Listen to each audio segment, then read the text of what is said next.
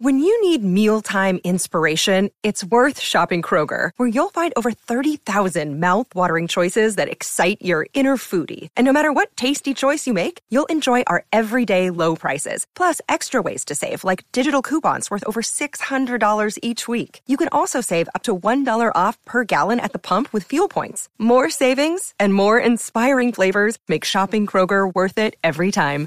Kroger, fresh for everyone. Fuel restrictions apply. Buenos días desde Nueva York, soy Víctor Abarca y estás escuchando Expreso con Víctor, el podcast diario sobre tecnología, tecnología que importa y cultura digital. Y bien, en el episodio de hoy vamos a recoger la campaña de algunos empleados de Amazon para que la empresa reduzca sus emisiones a cero. Además hablaremos de cómo las palabras del CEO de Microsoft han subido las expectativas del próximo Windows y acabaremos el expreso con dos noticias relacionadas con el mundo de los videojuegos. Así que espero que tengas tu café matinal preparado porque allá vamos.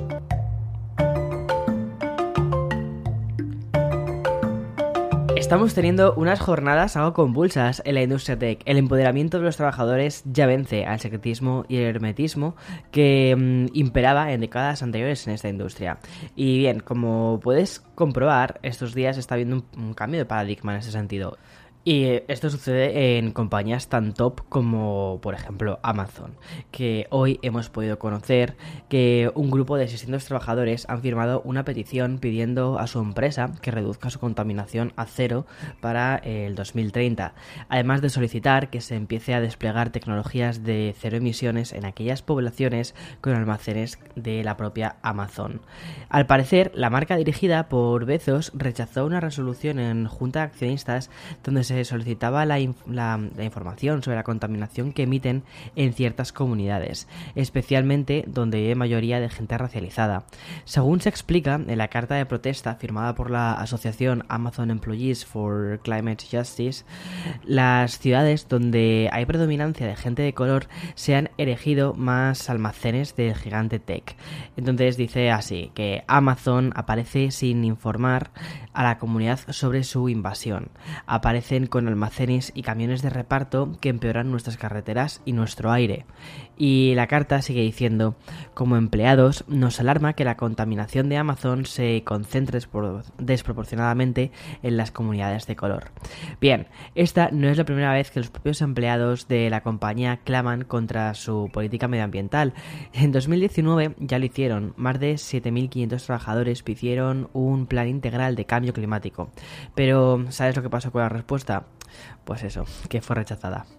En fin, corto el freno de la reivindicación social que imperan en los gigantes y paso a leerte unas declaraciones de, de, manera literal, que dicen así, pronto compartiremos una de las actualizaciones más importantes de Windows de la última década para brindar mayores oportunidades económicas para desarrolladores y creadores, lo he probado yo mismo durante los últimos meses y estoy increíblemente emocionado con la próxima redoble de tambores, eso me lo he inventado yo, ¿vale? Pero redoble de tambores, generación de Windows.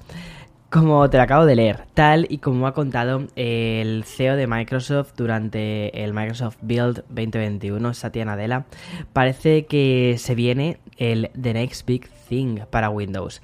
En los últimos meses, Microsoft ha estado trabajando en una tienda, en una nueva tienda de aplicaciones para Windows, una especie de renovación de la interfaz que vendrá acompañado de mejoras en los mecanismos para creadores y también de desarrolladores, algo que también implicará una mejor experiencia para el usuario en forma de mejores apps y de cara a los desarrolladores probablemente una reducción en las tasas de la propia tienda.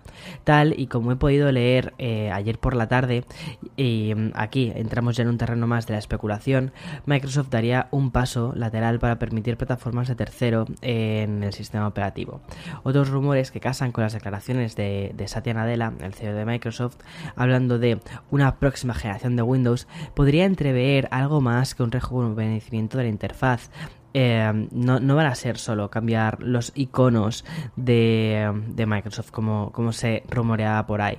No creo que nos quedemos solo en una ruptura de la herencia de versiones pasadas con esos iconos que nos transportan a Windows 95. Tiene pinta de que este paso va a algo más allá. Y tiene muy buena pinta eso. Bien, como tardaremos en contestar esta pregunta lanzada al aire, mejor aprovecho y sigo con el expreso de hoy. En concreto para contarte las expectativas que se manejan en Sony respecto a PlayStation 5, porque a pesar de la crisis de semiconductores que azota a la industria tecnológica, en palabras del propio CEO de la compañía se esperan unas ventas anuales que superen los 14,8 millones. Bien, esa cifra no está elegida así porque sí al tuntún, no. Es el número que PlayStation 4 vendió el año posterior a su lanzamiento. Entonces es lógico que quieran hacer lo mismo con PlayStation 5. De momento las cosas no van para Sony, ya que PlayStation 5 que se fabrica, PlayStation 5 que se vende. Quizás por ello han tenido que marcarse otro objetivo mucho más ambicioso y posiblemente algo más complicado.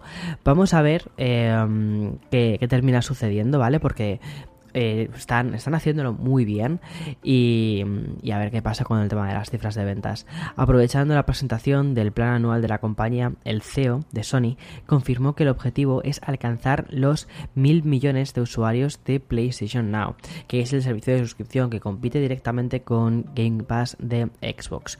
Para que te hagas una idea, Em, del crecimiento exponencial que buscan, la comunidad de usuarios conectados actualmente es de 160 millones. Es decir, pasar de 160 millones a 1000 millones es muchísimo. Tienen que mejorar muchas cosas del servicio y, están, no sé, están un poquito lejos de, ese Game Pass de, Xbox. Pero bueno, oye, está bien, está bien que haya competencia.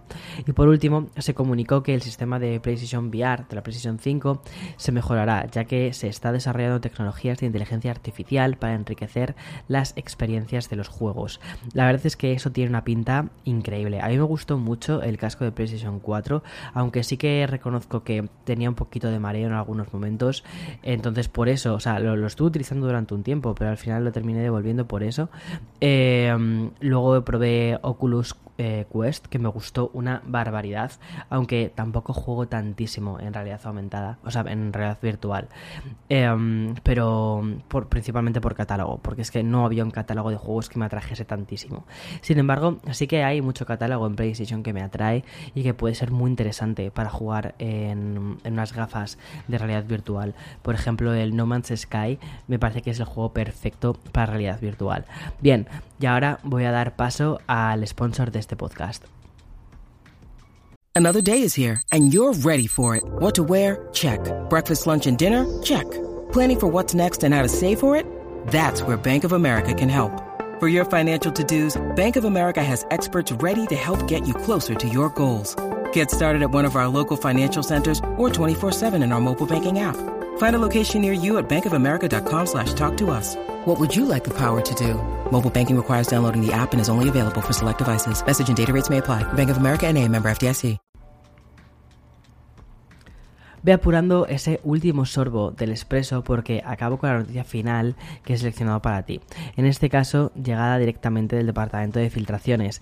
Como mm, últimamente los tengo un poquito castigados, he querido hacerles un poco de caso hoy, porque están en plan de Víctor cuenta esto, Víctor cuenta esto. Bueno, pero ahora hablando en serio, quiero hacerme eco de una filtración que han recogido diversos medios y que apuntan el lanzamiento de una consola portátil de Valve que llegaría a finales de este año. La filtración que ha llegado a Ars Technica recoge que Valve estaría creando una futura consola portátil al más puro estilo Switch.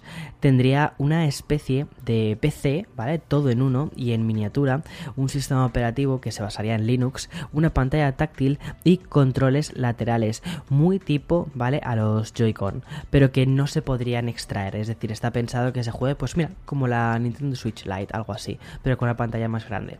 Estaremos muy atentos a esto más, bueno, es que tiene pinta de lanzamiento y obviamente te contaré más en cuanto aparezca más información porque a mí personalmente la verdad es que me interesa. Aunque en principio podría parecer que intentan competir con Nintendo Switch por el, por el formato, hay que decir que no contarían con los juegos de esta, que son al fin y al cabo lo que hace que la Switch sea una consola tan tan tan interesante. Y bien, hasta aquí las noticias de hoy 26 de mayo del 2021. Mañana, como más y mejor. Chao, chao, chao.